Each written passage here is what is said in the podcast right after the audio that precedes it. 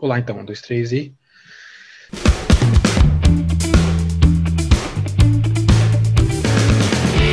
Teólogos Anônimos quatro caras desconhecidos discutindo teologia.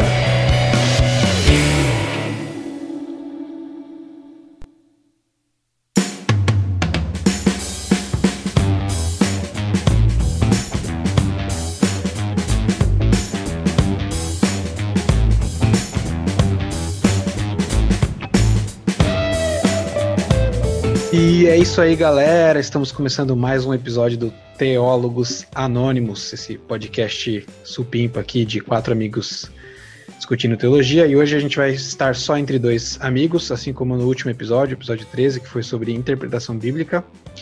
E este é o episódio 14, acho que já falei. E é o segundo episódio da nossa série Temas que a gente gosta, em que a gente vai apresentar os temas que cada teólogo anônimo gosta mais aí de falar. O Jacinho já falou de interpretação bíblica e hoje o Gustavo vai falar do pastor alemão, que não é um cachorro, que é o Dietrich Bonhoeffer. Fala pra gente, Gustavo, por que, que você gosta de falar sobre Dietrich Bonhoeffer e por que, que as pessoas deveriam saber mais sobre Bonhoeffer, deveriam conhecer a vida e a obra dele. Falei certo, Dietrich Bonhoeffer? Falou. Fala aí, Mas gente. eu não, sou, eu não sou alemão, não. Bonhoeffer. Bonhoeffer. Bom, Dietrich Bonhoeffer. Dietrich Bonhoeffer. Parece que tá bravo, né? Falando o nome do cara. É, não, alemão sempre parece que tá bravo.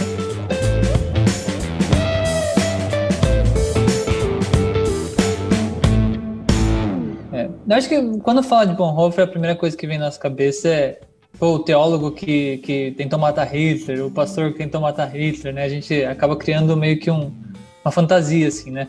Essa é sempre a primeira coisa que vem na minha cabeça. É, né? Mas o, o que eu gosto mais estudar Bonhoeffer, assim, de ler Bonhoeffer, eu acho que é a teologia dele que eu acho muito atual.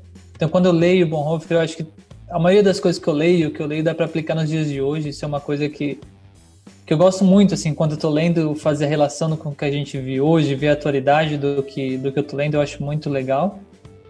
E outra coisa que eu acho muito legal sobre Bonhoeffer é que não dá para dissociar a vida dele com a teologia que ele produz.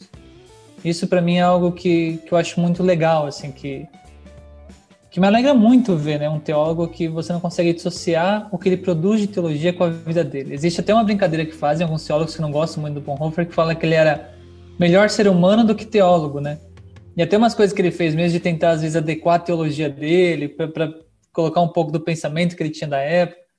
Tem, todo mundo tem esses deslizes, assim, eu acho, mas eu acho muito interessante o quanto ele colocava da vida dele na teologia dele e o quanto ele trazia da teologia dele para a vida dele. E é impossível dissociar a pessoa Bonhoeffer do teólogo Bonhoeffer. Isso para mim é, é, muito legal, muito intrigante assim. Já? Já. então, cara, faz um resuminho pra gente, que eu sei que você tá ligado que você tá lendo, a, você já leu as biografias aí, os Xananã do Bonhoeffer. Faz um resuminho aí da vida dele, porque é bem interessante aí a, a, a, trajetória dele, como ele se tornou um teólogo, como ele se tornou um pastor, né, depois, ele foi Uhum. pastor de, de crianças, é bem interessante isso também. Fala aí pra gente um pouquinho. Como que ele chegou lá no, no motim que ele participou contra o Hitler? Assassino de Hitler, né? É, tipo, e talvez o, como o Cecilius fala, né? O Cecilius apareceu. O, que, o, o importante é o caminho para chegar, né?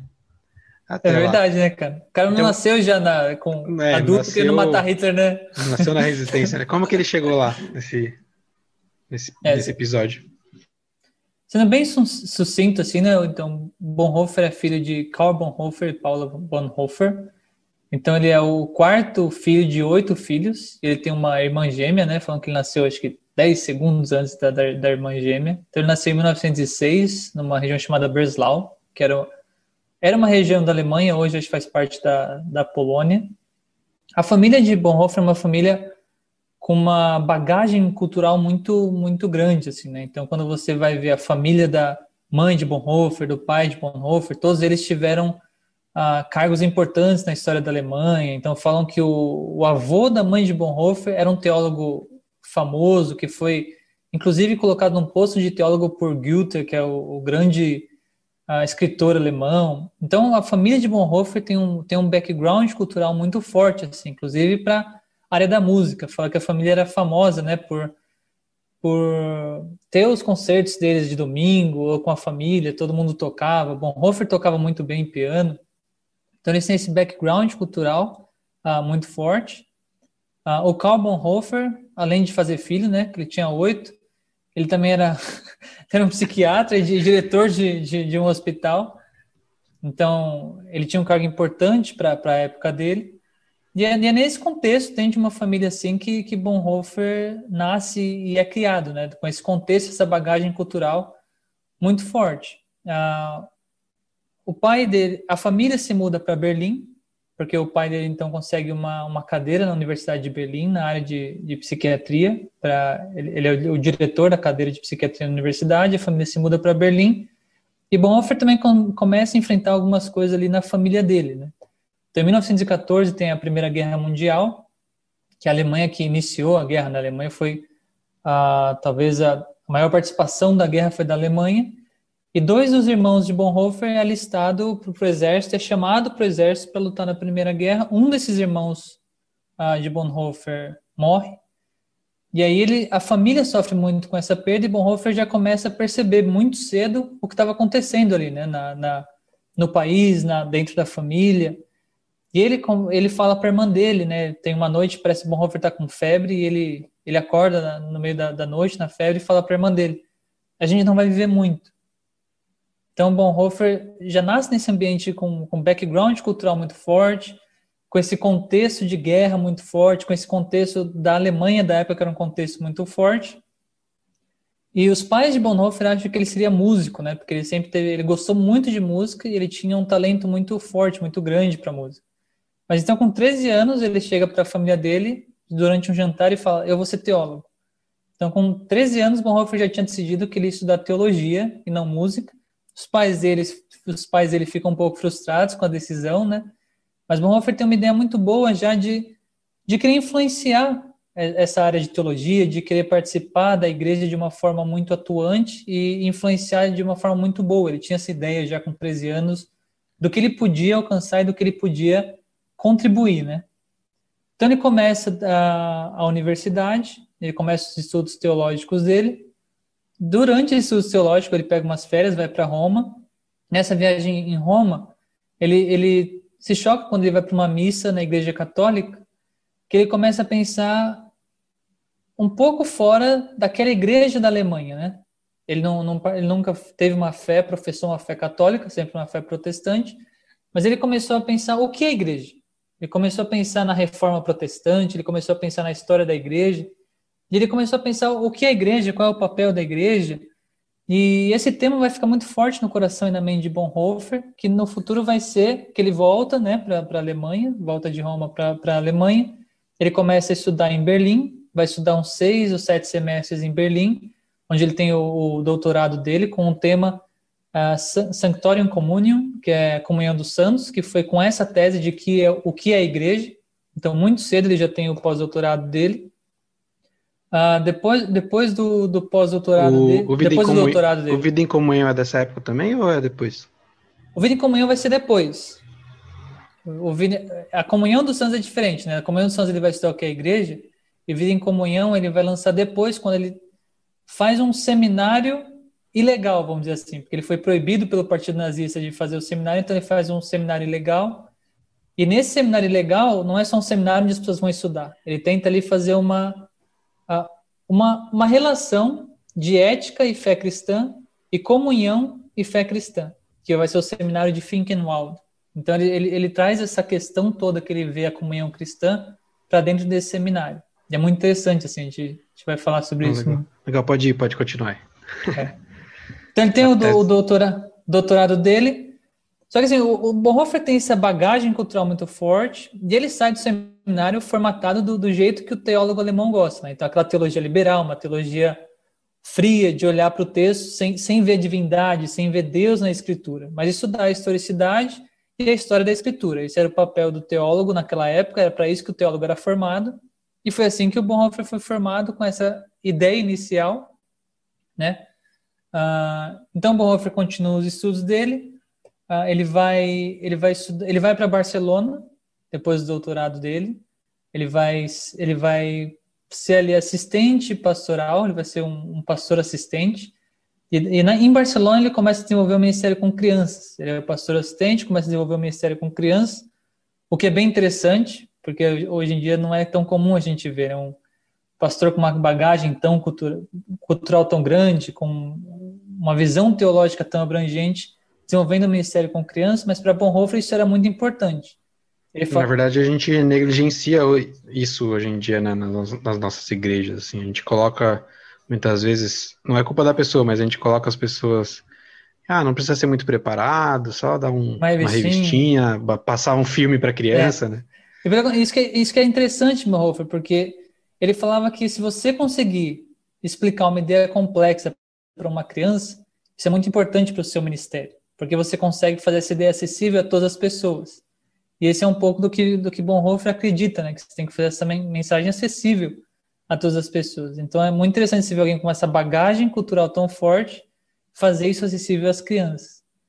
Então ele fica na, em Barcelona, ah, ele desenvolve esse ministério, ele começa a dar aula na igreja, a igreja gosta bastante dele, mas ele retorna para Berlim para fazer o pós-doutorado dele.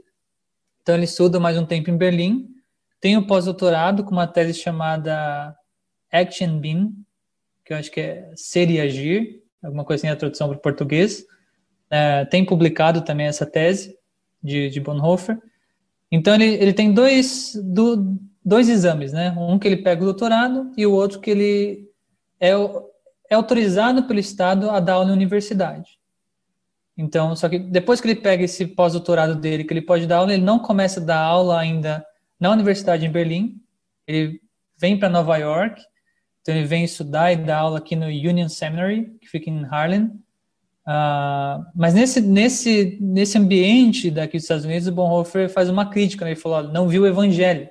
Ele falou: eu vi uma ideologia, um progresso, uma mensagem baseada na ideologia e no progresso, mas eu não vi evangelho. Ele vai falar sobre as igrejas que ele encontra aqui em Nova York. Mas tem uma igreja que ele encontra no Harlem, que é hoje é, é inclusive é uma das igrejas referências nesse estudo de de teologia negra e que é uma referência negra muito forte nos Estados Unidos, que é a Abyssinian Church. Então ele começa a participar nessa igreja, ele vê a comunhão dessa igreja, que é, que é formada majoritariamente por negros, uh, e ele se impressiona muito com a musicalidade, com a pregação do evangelho nessa igreja, ele começa a se aproximar muito do, do jazz, que é uma coisa que ele vai gostar muito, inclusive ele fala que no seminário dele ele colocava o jazz para os alunos dele. Então ele se apaixona muito por essa cultura e, e nesse período que ele está aqui, existe, uma transformação em Bonhoeffer que a gente, que os amigos dele não sabem relatar muito bem, mas que o próprio Bonhoeffer relata depois. Então ele passa um tempo aqui em Nova York, ele retorna para Berlim. Quando ele retorna para Berlim, os amigos dele vê que ele está mais presente na igreja, ele tem uma paixão maior pela igreja, ele tem, ele quer estar mais presente na vida da igreja. Em uma das cartas que ele manda para um, um amigo dele, ele fala que lendo o Sermão do Monte, ele percebeu que ele deve ser servo de Jesus. Então falam que nesse, nesse período Bonhoeffer está começando a enxergar o chamado dele, tanto o chamado para ser um pastor, né? Porque então ele saiu teólogo, para ele talvez ele, ele seguiria uma vida acadêmica apenas, mas ele começa a sentir o chamado pastoral e começa a ver também o importante da igreja na vida dele como servo de Jesus Cristo. Então eu acho isso muito, muito interessante também na vida de Bonhoeffer, é algo que fala muito comigo também, né? Então você vê Bonhoeffer com essa bagagem cultural, com o estudo dele. Quem forma o caráter de Bonhoeffer, de Bonhoeffer que é apreciado, que o pessoal fala ele é melhor ser humano do que teólogo, quem forma esse caráter de Bonhoeffer e tudo que ele vai a desenvolver depois, tanto na luta dele em favor da igreja, quanto na teologia que ele vai produzir, é a igreja que produz esse caráter em Bonhoeffer. Então isso é muito interessante, principalmente para a gente jovem, perceber a importância da igreja na formação do nosso caráter e, e na nossa visão de mundo. Então não é a teologia que traz essa visão para Bonhoeffer, é a igreja que forma isso em Bonhoeffer, em, em, conjunto com a teologia. Então isso é algo que eu admiro muito assim, na vida de Bonhoeffer, que eu acho muito interessante. Então, quando Bonhoeffer volta de Nova York para Berlim, já está começando a, o partido nazista, né? Já está começando a tomar o poder na Alemanha. Então, quando ele volta em 1932, por volta de 1932, em 1933, o Hitler vai ser o chanceler da Alemanha. E Bonhoeffer, por isso que falam né, que Bonhoeffer é mártir, profeta, espião. Bonhoeffer meio como um profeta ali, ele vê a ideia que existe, ele consegue fazer uma leitura muito interessante da Alemanha da época. Então a leitura de Bonhoeffer, ele faz uma, leitura que é confirmada pela história. Que o povo não está, na verdade, querendo Hitler chanceler ou querendo que o Hitler assuma o poder, porque é Hitler, pelas coisas que ele falava. Não é só isso. Existe uma cultura, existia uma cultura da Alemanha que existiria um, um líder que tiraria a Alemanha da situação que eles estavam. Então, depois da Alemanha perder a Primeira Guerra, ele ficou um país muito uh, economicamente abalado, socialmente abalado, então sofreu sanções de vários outros países depois da guerra. Então, existia uma cultura nacional de que teria um líder, tipo um Messias na Alemanha, que tiraria a Alemanha desse, desse lugar. Uma e esperança escatológica, né? Uma esperança escatológica, isso mesmo. E, e, existe mesmo, né? Existe uma filosofia nazista ali, desse Übermensch, né? Do, do, do, cara que vai tomar o poder, vai, vai, vai liderar o país e vai trazer de volta a abundância para o país. E Bonhoeffer vê muito bem que essa não é a liderança apontada pela Escritura e não é a liderança que um Estado deve ter sobre uma nação. Então, Bonhoeffer fala no, em rede nacional, em uma rádio para os jovens da época, fala, apontando justamente essas questões sobre liderança. Falando, olha, esse líder, na verdade, é um ídolo. Ele não é um líder, ele não está fazendo bem para o Estado, não está fazendo bem para o povo. Enquanto Bonhoeffer está fazendo esse discurso, eles cortam a transmissão. Então, Bonhoeffer é censurado. Então, já começa esse cunho mais tirano nazista, né, de começar a cortar a comunicação que fala contra eles. E Bonhoeffer tá, tá vivendo tudo isso. Então esse começa esse discurso nacionalista muito forte e a igreja faz, fazia parte do Estado na Alemanha, né? Então é como se a, a igreja ali pertencesse ao Estado. Então esse discurso nacionalista, essa ideia desse líder começa a abraçar a igreja e a igreja começa a fazer uma aliança com esse partido nacionalista. Alguns membros e alguns pontos das igrejas começam a fazer uma aliança com esse discurso nacionalista. E quando alguns pastores veem isso, inclusive Bonhoeffer é um dos proponentes mais fortes, eles fazem uma declaração, que já começa a tirania, já começa a cortar quem fala contra eles, já começa a queimar livro, e Hitler já coloca os judeus como causa principal da, da, da, do declínio da Alemanha. Então começa essa demonização de, algum, de alguns grupos sociais e esses pastores já fazem uma confissão. Ainda não é um, um documento oficial, mas eles fazem uma confissão, relembrando qual é o papel da igreja de ser fiel à Escritura, relembrando qual é o papel da igreja para o povo. E eles fazem uma confissão baseada nisso, falando: olha, a gente não se alia a esse discurso na, na, nacionalista, a gente não se alia a esse discurso ariano, que já estava começando, né, com essa raça pura do arianismo, e a gente lembra que a igreja tem que ser fiel à escritura. Então eles fazem essa confissão e eles mandam isso para a igreja do Estado, para o líder do, da igreja do Estado na época, falando: olha, a gente não se alinha a isso. Na esperança de reverter esse quadro que estava começando a tomar a igreja. Mas infelizmente eles não conseguem reverter, isso continua. Essa igreja na, Alemanha acaba se aliando realmente a, a esse discurso. Mas existe ali a Liga dos Pastores Emergentes. Então é um grupo de pastores da época que falam: nós somos contra isso, nós não vamos fazer parte disso, então a gente está tá rachando com a igreja do Estado. Então agora o Confessing Church, que é essa liga de, de pastores emergentes, passa a ser um movimento chamado Confessing Movement, que depois passou a ser uma igreja que foi a fundação da Confessing Church, que é uma igreja que fez resistência ao nazismo e resistência à aliança da igreja do Estado ao discurso nazista.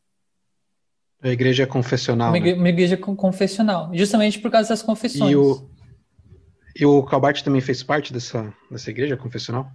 O Calbart já estava fora, né? Então, em 1934, o, o Calbart já, já tinha saído da Alemanha e ele foi para a Suíça. Então, o Calbart não estava na Alemanha. O Bonhoeffer trocou muitas cartas com, com o Calbart. Então, o Calbart até viu ah, alguns desses pontos. É engraçado porque falam que Bonhoeffer também era respeitava muito os mais velhos, respeitavam muito quem ele achava que tinha mais conhecimento. Então Bonhoeffer discordou de Calbart em muitos pontos, mas sempre respeitando Calbart. Mas o, o Calbart já estava fora, né, da, da, Alemanha nessa época. Então ele teve uma participação ali da, em ver as confissões, mas os proponentes mais fortes mesmo eram os pastores que estavam na Alemanha, inclusive Bonhoeffer. Você falou, é muita... você, você falou em, em, off aqui na nossa gravação uhum. que deu errado, que ele tinha sido expulso da, da igreja confessional? Ele não foi expulso da, da, igreja confessional, ele tinha sido expulso da Alemanha já. Ah, tá. É que, na, na verdade, ele é suíço, né? Ele não é alemão. É, mas ele, ele tava. Ele, ele, ele escrevia é. em, em alemão, ele fazia teologia em alemão. É. Ah, beleza, só um esse parêntese.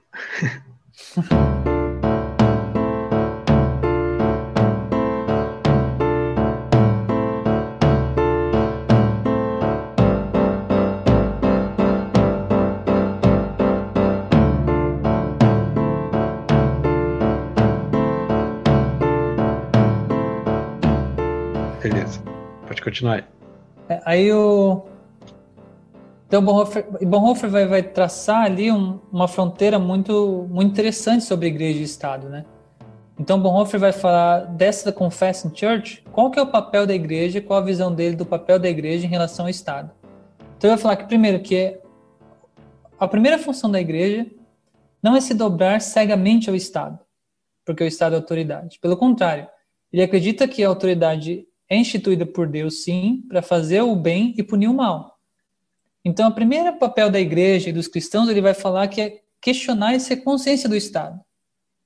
Então, é legitimar, ver, ver se as ações do Estado é, são legítimas. Ver se o Estado está fazendo o que ele deveria fazer. E questionar essas ações do Estado. Segundo, o segundo papel que ele vai falar da igreja é ajudar as vítimas do Estado. Então, ajudar as pessoas que estão sendo perseguidas, não importa quem. Esse, esse é o papel da, da igreja nesse Estado.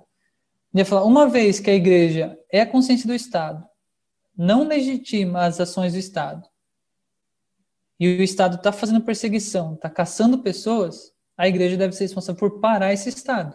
Então, o que ele está falando é jogar pedra e pau na engrenagem mesmo para parar essa engrenagem, porque isso vai matar muitas pessoas. Então, Bonhoeffer já está prevendo isso e fazendo esse esse desafio e colocando isso para a igreja. Então, e essa base é que, que vai levar ele a, uhum. a, a, agir diretamente, então, contra o, o governo nazista, né? Sim, é. Aí, aí, tem um pouco da teologia de Bonhoeffer, a gente fala um pouco mais depois no, sobre as questões teológicas dele, né? Que ele, que ele coloca como questão teológica. Que, que a gente vai entender um pouco mais sobre o motivo dele de, de, de colocar. Um dos motivos foi esse, então ele colocou como papel da igreja criar essa resistência né, contra o Estado. Então, Bonhoeffer também, como tem essa Confessing Church, que é uma igreja separada da igreja do Estado da Alemanha, ele começa a pensar, a gente tem que ter os nossos próprios seminários. Porque até então, se você não fosse a igreja do Estado, você não poderia ser um seminarista, você não poderia criar novos pastores para essa Confessing Church. Então, eles criam esse seminário, logo o partido nazista proíbe esse seminário, então Bonhoeffer vai fazer ali um seminário clandestino, né? E é muito legal porque aí Bonhoeffer vai, vai começar a criar essa comunidade que ele coloca no livro Vida em Comunhão. Então, muito que a gente lê no, no livro Vida em Comunhão é o que ele tenta de ter de, de vida com os alunos da, do, do Finkenwald, né, que foi nessa cidade que eles colocaram o seminário, então tem, tinha esse nome, o seminário. Então é muito legal a rotina que eles tinham, eles chamam com uma rotina de confessar os pecados uns aos outros. Então Bonhoeffer forçava eles, por exemplo, a toda manhã e no final da tarde ler as escrituras e meditar, mesmo que você ficasse em silêncio, mas você tinha que reservar tantas horas para você ficar em silêncio. Então é muito legal, no, no Vida em Comunhão, o que ele coloca ali é basicamente o dia a dia desses seminaristas, né?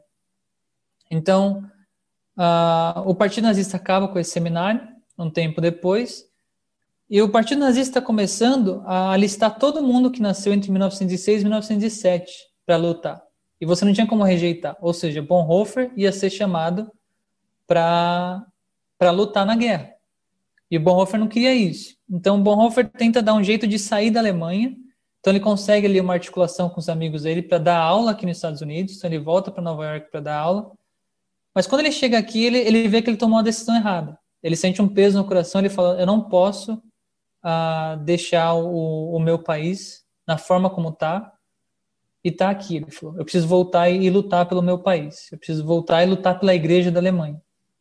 Então Bonhoeffer volta para Berlim e aí ele já volta com esse pensamento de se envolver com a resistência.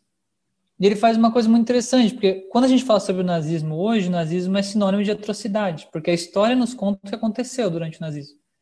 Mas naquela época era tudo muito escondido, então o mundo não tinha consciência do que estava acontecendo, né, no, dentro da, da Alemanha nazista. Então Bonhoeffer usa as conexões dele nos Estados Unidos e principalmente na Inglaterra, porque a Inglaterra era o principal oponente da Alemanha, né? Então o líder lá da Inglaterra, Winston, Winston Churchill, então ele era o principal inimigo da, da Alemanha na época.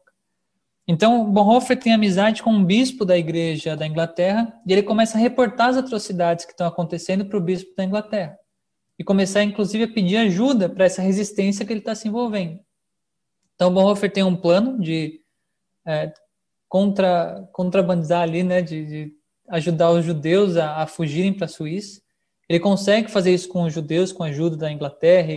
Eles fazem uma articulação financeira para falar que está montando uma operação lá e na verdade eles estão ajudando os judeus a saírem, e é por esse motivo que, que o Bonhoeffer é preso.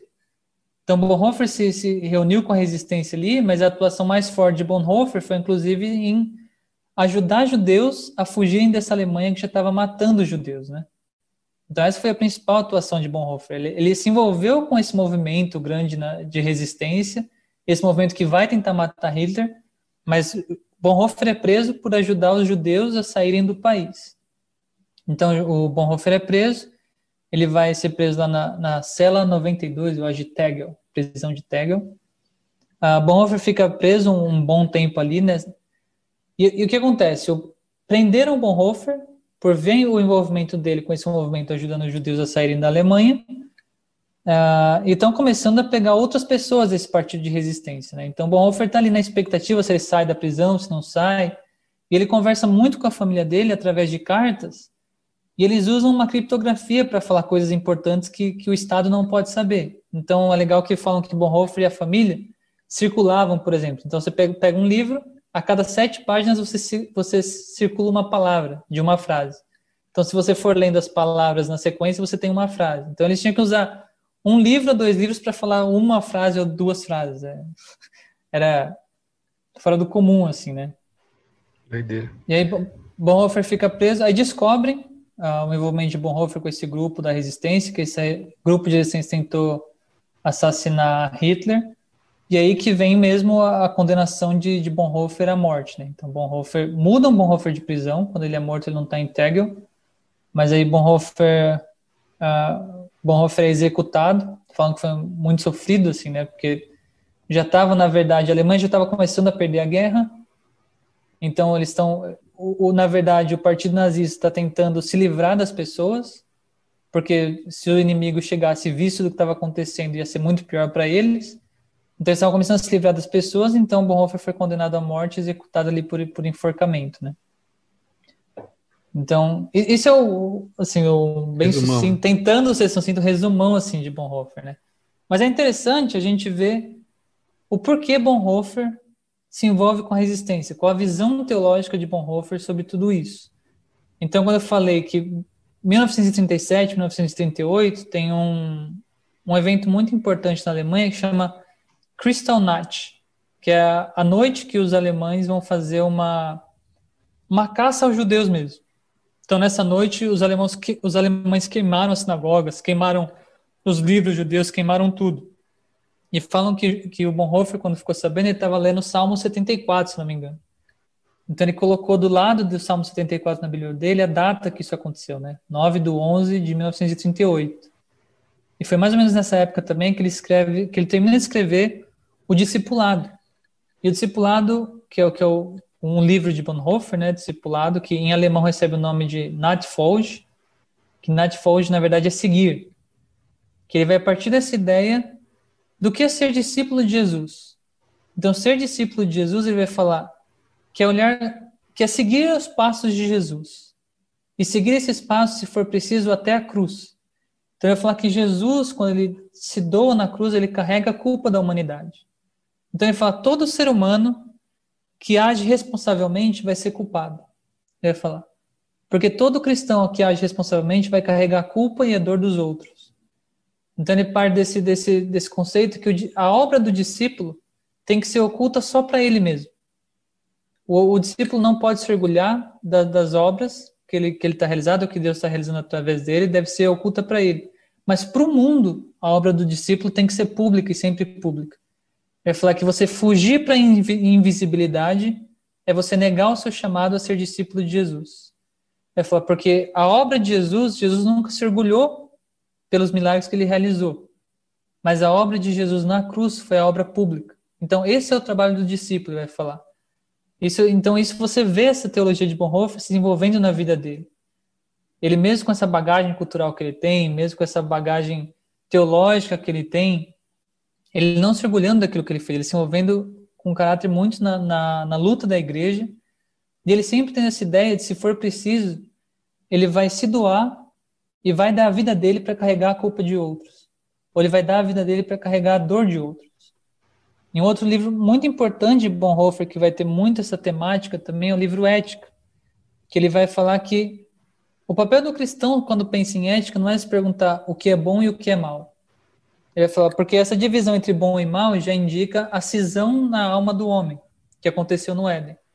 Porque antes da, da cisão na vida do homem do bem e do mal, só existia uma coisa, que é a vontade de Deus. Ele vai falar, então, ética para Bonhoeffer é o mundo conformado à realidade de Deus em todas as esferas. Ele vai falar, é a conformação do mundo a Cristo em todas as esferas. Então ele vai falar principalmente sobre isso, do direito à vida, ele vai falar sobre o qual o papel de, de você lutar pelo direito à vida, qual o papel de você, junto com a mensagem do Evangelho, você levar esse derradeiro que ele vai falar, né? Que é as, as transformações ou, ou, ou, essa questão de carregar a culpa do outro, como Jesus carregou nossa culpa na cruz. Então, a temática e a teologia de Bonhoeffer sempre teve essa temática de tomar a culpa do outro, ele vai falar. Então, Bonhoeffer vê a igreja como a presença de Jesus Cristo no mundo. Ele vai falar, então, o corpo de Cristo no mundo e o corpo que sofreu pelos outros. Então, para Bonhoeffer, essa, essa temática é muito forte na, na, em toda a teologia de Bonhoeffer, e é por isso que eu falo que não dá para a gente fazer uma divisão entre vida e teologia de Bonhoeffer. Então, isso é muito interessante. Quando você lê o que ele escreve, por exemplo, no discipulado, que o discípulo deve ser levado até a última consequência, e talvez até a morte, e quando você sabe que ele, na verdade, não foi um mártir político. Na verdade, toda atitude política que Bonhoeffer teve foi uma reflexão da teologia dele. Sem a teologia dele, ele não teria tido a ação política que ele teve. Então você vê que ele levou essa questão de ser discípulo até as últimas consequências, de dar a vida na época pelos judeus e pelo povo que estava sendo perseguido. Então isso, essa, essa, essa coisa intrínseca entre vida e teologia de Bonhoeffer é, é algo que eu acho fundamental, assim, acho que é o que eu quero para minha vida. Assim.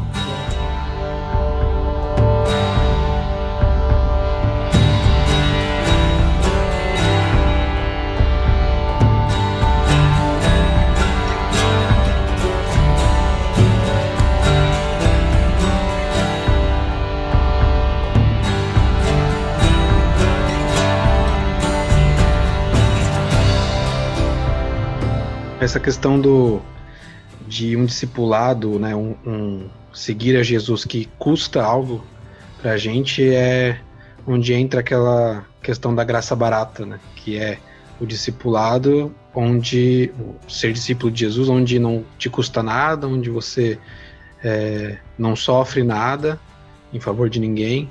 Fala um pouquinho mais aí dessa a graça barata, que é um conceito bastante famoso, né, pra gente aqui no Brasil, que eu acho que o, o livro mais famoso é o é o discipulado, né? Sim, é, então, o Bonhoeffer começa o discipulado falando dessa distinção entre a graça barata, né, e a, e a verdadeira graça. Então, a adição que ele faz é que, na verdade, essa graça barata vai, inclusive, promover o nazismo da época. Porque ele vai falar que. Ele dá um exemplo muito interessante, né? Que ele fala que a igreja aceita tudo, que está tudo ok, que você não precisa fazer nada. Então, isso é a graça barata que Bonhoeffer vai falar. E é muito legal que ele fala assim: uma coisa, por exemplo, é, por exemplo, você ter um exercício de matemática para realizar. Então, antes de olhar o exercício, você fala: não, não consigo. Isso é uma desculpa. Eu falo, isso é graça barata. É quando a gente olha para a gente e fala: não, não consigo, não vou nem tentar. Isso é uma graça barata. vai falar a graça que a gente tem contato e a graça que o evangelho mostra é aquela do, da pessoa que tentou, tem 13 páginas tentando fazer exercício e no final fala, olha, é impossível. Então, isso é a verdadeira graça que ele vai falar, né? Você tentar ao máximo, você esforçar, você esforçar nessa reflexão, você se, se esforçar ao máximo para seguir Jesus e reconhecer que por si só você não consegue, mas você está tentando, né? Você, você se esforçar para isso. E é diferente você olhar e falar, não, não consigo, não vou nem tentar. E esse discurso da igreja da época de falar, não, tá, tá tudo certo, não precisa fazer nada e tal, foi um pouco que, que contribuiu para que o nazismo acontecesse, né? Que você acabou matando um pouco da ortodoxia, matando um pouco da doutrina, matando um pouco do que do ser cristão realmente, né? Separando a vida da, da teologia, né? A teologia da vida. Isso. É. É. Eu abri aqui na página e tem um trechinho que dá para resumir aqui a, o contraste entre a graça barata e a graça preciosa. O uhum. Bonhoeffer fala assim: a graça barata é a pregação do perdão sem arrependimento do pecador. É o batismo sem disciplina eclesiástica. É a comunhão sem confissão de pecados. É a absolvição sem confissão pessoal. A graça barata é a graça sem discipulado. É a graça sem cruz. É a graça sem Jesus Cristo vivo e encarnado. E daí ele vai falar assim: que a graça preciosa é o tesouro oculto no campo pela qual o ser humano vende feliz tudo o que possui. É a pérola preciosa pela qual o mercador oferece todos os seus bens. É o domínio do reino de Cristo, pelo qual o ser humano arranca o olho que o faz tropeçar. É o chamado de Jesus Cristo, pelo qual o discípulo deixa suas redes para trás e o segue. Mais para frente ele vai dizer: Não pode ser barato para nós o que custou caro para Deus. Custou o seu próprio filho na cruz. Sim. Sensacional. Tem duas, duas frases que eu gosto dessa parte da graça, da graça barata e graça preciosa, que ele fala assim, ó, a graça barata é a inimiga mortal de nossa igreja. Aí ele fala, né? Graça barata significa justificação do pecado e não do pecador. Isso é, isso é muito interessante. É bem no comecinho, graça, né? É, como a graça faz tudo sozinha, tudo também pode permanecer como antes. Afinal, a minha força nada faz. Então é legal isso, isso que Bonhoeffer fala sempre do, do papel do discípulo ser, ser um, uma atuação pública. Então é legal que Bonhoeffer nunca vai trazer a, a fé e nunca vai trazer a atuação cristã para o oculto. E, é, e é, é, legal como ele vê o papel de, de Cristo na vida do cristão. Ele vai falar que Cristo vai ser o nosso mediador. Então, que Cristo não tira o cristão do mundo. Cristo não tira o cristão do mundo e coloca dentro da igreja, para ficar escondido e oculto dentro da igreja. Pelo contrário, ele vai falar: Cristo causa uma ruptura entre nós e o mundo então ele nos manda de volta ao mundo com uma comunhão restaurada com o mundo. Vai falar porque agora Cristo é o nosso mediador. Eu não, eu não mais, uh, eu não mais tenho comunhão com todas as coisas ao meu redor a partir de mim mesmo, porque essa ruptura foi foi feita por Cristo. Mas agora Cristo preencheu essa ruptura entre eu e o mundo. Então eu tenho que agora atuar no mundo a partir de Cristo como meu mediador. E é isso que vai nortear a teologia de Bonhoeffer e até a ação dele em se, se envolver com a resistência, se envolver ah, fazendo resistência, lutando pela igreja, ajudando os judeus. É ver Cristo como mediador entre ele e o mundo, mas sempre atuando no mundo e não oculto dentro de uma igreja só. Então é muito interessante essa, essa questão da, da, da atuação pública do discípulo na teologia de Bonhoeffer. Eu acho interessante, eu separei uma frase que não é do C.S. Lewis, há um trechinho do, do livro do Tim Keller, Igreja Centrada, uhum. e daí ele está falando sobre, sobre comunhão e também sobre o envolvimento da igreja na, na cultura, né, no, na vida pública, e daí ele vai dizer assim, ó, como mostra Bonhoeffer, o evangelho descentraliza, ou tira né, do centro, o ego e abre caminho não apenas para relacionamentos mais profundos e transparentes entre, entre os cristãos, ajudando a tornar a igreja uma comunidade contrastante, mas também para relacionamentos humildes, humildes e de serviço com pessoas que não compartilham nossas crenças. Eu acho legal essa, esse resuminho sucinto do, do, do que o Tim Keller uhum. faz, porque fala da comunhão, da importância da comunhão que o Bonhoeffer fala, fala dessa igreja como comunidade contrastante, que é esse, esse termo comunidade contrastante resume o que foi a, a Confession Church, né, a, a uhum. igreja confessional. Foi uma foi a igreja mostrando o seu caráter contracultural, que naquele momento, assim como o Iago Martins, né, do Dois Deus de Teologia, chama hoje o cristianismo cultural, né, ele, pelo que eu entendo, ele, ele, colocou esse nome né, aqui no, no Brasil, tipo, o cristianismo que é assimilado pela cultura, mas que é com uma graça uhum. barata, né, que não requer envolvimento das pessoas. É, aconteceu isso lá no nazismo, a igreja se tornou cultural, existiu ali uma assimilação do cristianismo com o Sim. nazismo, e, a, e Bonhoeffer cria, junto com esses outros pastores, essa comunidade que se contrasta, que vai contra é, essa assimilação do mal com o cristianismo, e essa última ideia que o T. Keller põe aqui da, do serviço uhum. humilde com relação às pessoas não só da mesma Sim. fé, mas de outras, como foi o caso dele, como que ele fez com os judeus. Né? Então é muito interessante também, é quase um modelo de, de igreja que o, que o Bonhoeffer deixa pra gente. Sim, sim. É, é muito interessante, igual eu falei. Eu acho que isso é uma questão muito complicada na história. Então, se, for, se você for ver, desde a Reforma Protestante existe existe esse diálogo, né? Qual, qual, é, qual é a fronteira entre igreja e Estado? Então, a Reforma Protestante já deu um passo muito grande, que foi fazer a cisão entre igreja e Estado. Dai a César o que é de César, dai a Deus o que é de Deus. Então, a reforma protestante foi muito responsável por isso. Eu acho já foi uma, um passo muito grande. Mas eu acho que essa ideia de Bonhoeffer é muito atual para a gente, do, do perigo da igreja fazer uma aliança com qualquer governo. Então, acho que essa questão é muito interessante da igreja ser a consciência do Estado. Porque a nossa aliança e a nossa responsabilidade é com a Escritura e com o Evangelho. A gente não faz aliança com o Estado. Pelo contrário, a gente tem que questionar o Estado baseado no nosso, na nossa aliança com a Escritura e com o Evangelho. Então a gente não faz aliança com, com, com uma bancada cristã, a gente não faz aliança com um presidente que se diz ser de Deus, a gente não faz aliança com um presidente comunista, a gente não faz. A nossa aliança é com o Evangelho com a Escritura. E a gente vai questionar o Estado. É uma bancada evangélica, uma bancada religiosa? Tem que ser questionada. É uma. Independente de quem for, ele coloca muito claro que essa aliança entre igreja e Estado é muito perigosa e que o papel da igreja, na verdade, é ser consciência do Estado, ser consciência da autoridade. Isso, isso eu acho que é algo muito bem definido, assim, que é, é muito atual, né? Eu acho que a gente pensar nisso hoje é, é algo muito atual também. Então, acho isso muito interessante também na, na teologia assim, do Bonhoeffer. É, a gente falou um pouco sobre isso naquele episódio, acho que foi o 5, Política e Religião, né? Sobre esse nosso papel como igreja de de ser mesmo essa consciência né, do Estado, como você falou que o, que o Bonhoeffer ensinou. Assim.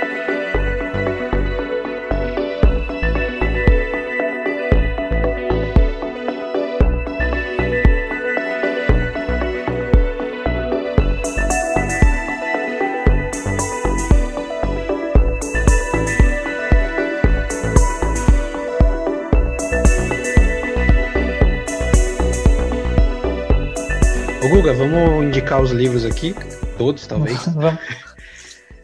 Ó, antes de começar, eu, eu, lembrei de um filme aqui, vocês podem procurar na internet. Eu sei que tem no, na plataforma Lock, que é, acho que é, se escreve L-O-C-K-E. É tipo um Netflix, só que você consegue alugar os, os filmes separados lá e dá para alugar o filme Bonhoeffer, um, o Agente da Graça, por R$3,99. Assiste que vale a pena, é, é quase um um resumo aí só dessa parte mesmo de luta do Bonhoeffer contra o nazismo. Então fica a dica aí. Vamos para os livros então. Discipulado. Discipulado é muito bom. O, o ético é muito bom, mas o ético eu acho que. O discipulado eu acho que é. é, é fala uma linguagem mais acessível, assim, acho que é muito Melhor para começar, né? A introdução ao Bonhoeffer. É, e eu acho que se sintetiza bem, assim, né? A teologia do Bonhoeffer. Então, discipulado, para quem se interessar, acho que por, mais por, pela biografia do Bonhoeffer, tem esse livro aqui do Eric Metaxas, que é, que, que é muito bom. Mas eu, eu, não, eu não lembro de ter visto esse, esse livro em português. Que, como é que é o nome do autor? Eric Metaxas. Acho que a gente até indicou esse daí, você achou que só tinha em inglês, mas acho que tem é. em português.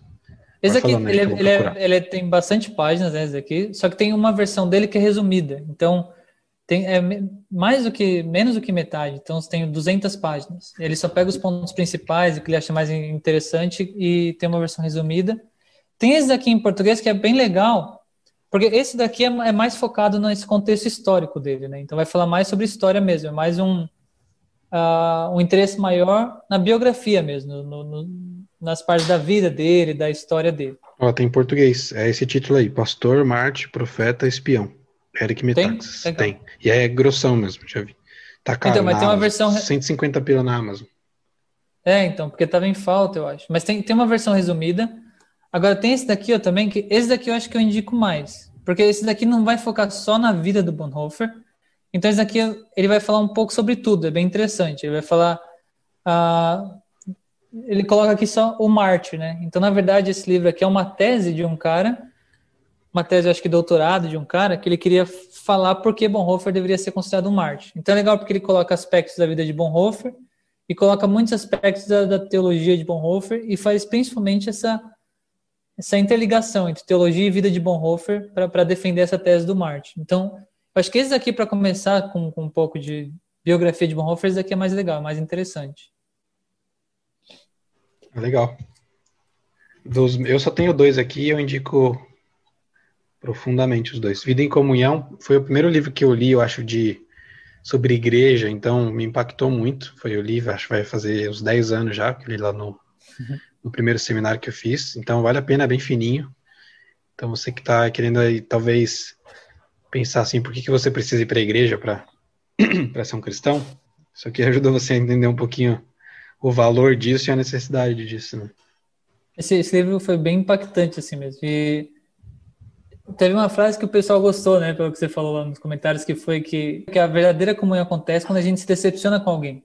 Porque a partir desse momento, o, o mediador entre eu e essa pessoa não são mais as minhas expectativas, né? Isso. Mas agora passa a ser Jesus Cristo e eu olhar para essa pessoa com a mesma graça que foi alcançado. Então, Bonhoeffer fala isso nesse livro, né? No Vida legal. em Comunhão. Então, é, ele, ele, vai, ele vai falar muito sobre comunhão, assim, de uma forma bem acessível, é muito legal esse livro. Legal. Valeu, Gustavo, por ter falado aí sobre um tema que você gosta de falar. Foi, foi bem legal.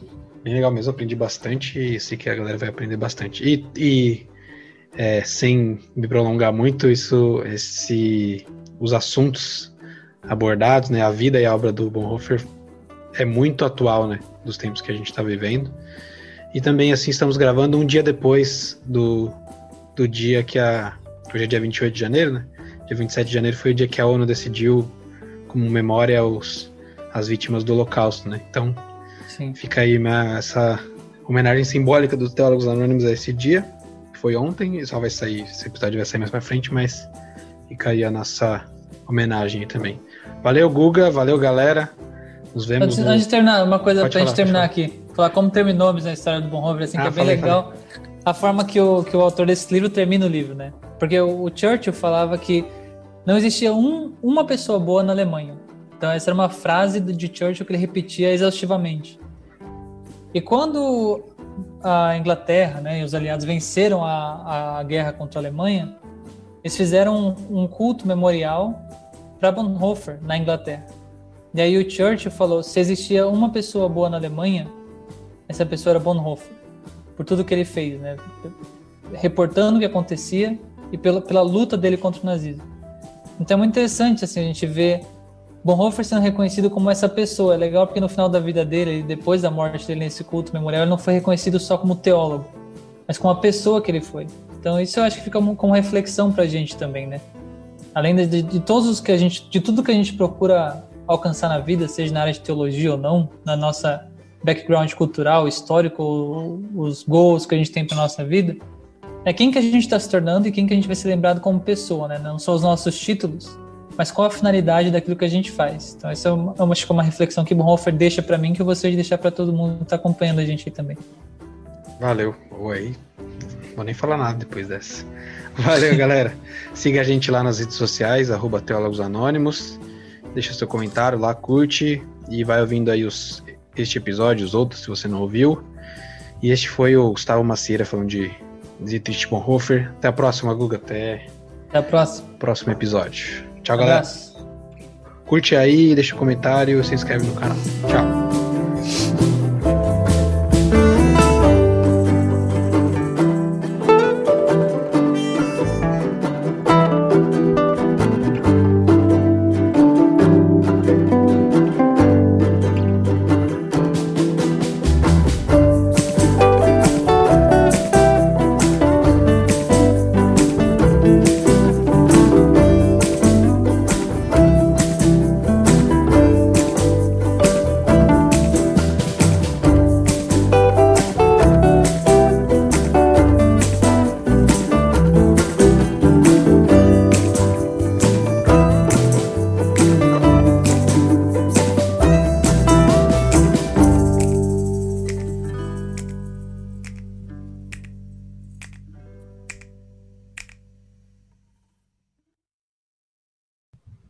Uma frase que o pessoal gostou, né, pelo que você falou lá nos comentários, que foi que a verdadeira, verdadeira comunhão acontece quando a gente quando a gente esqueci agora.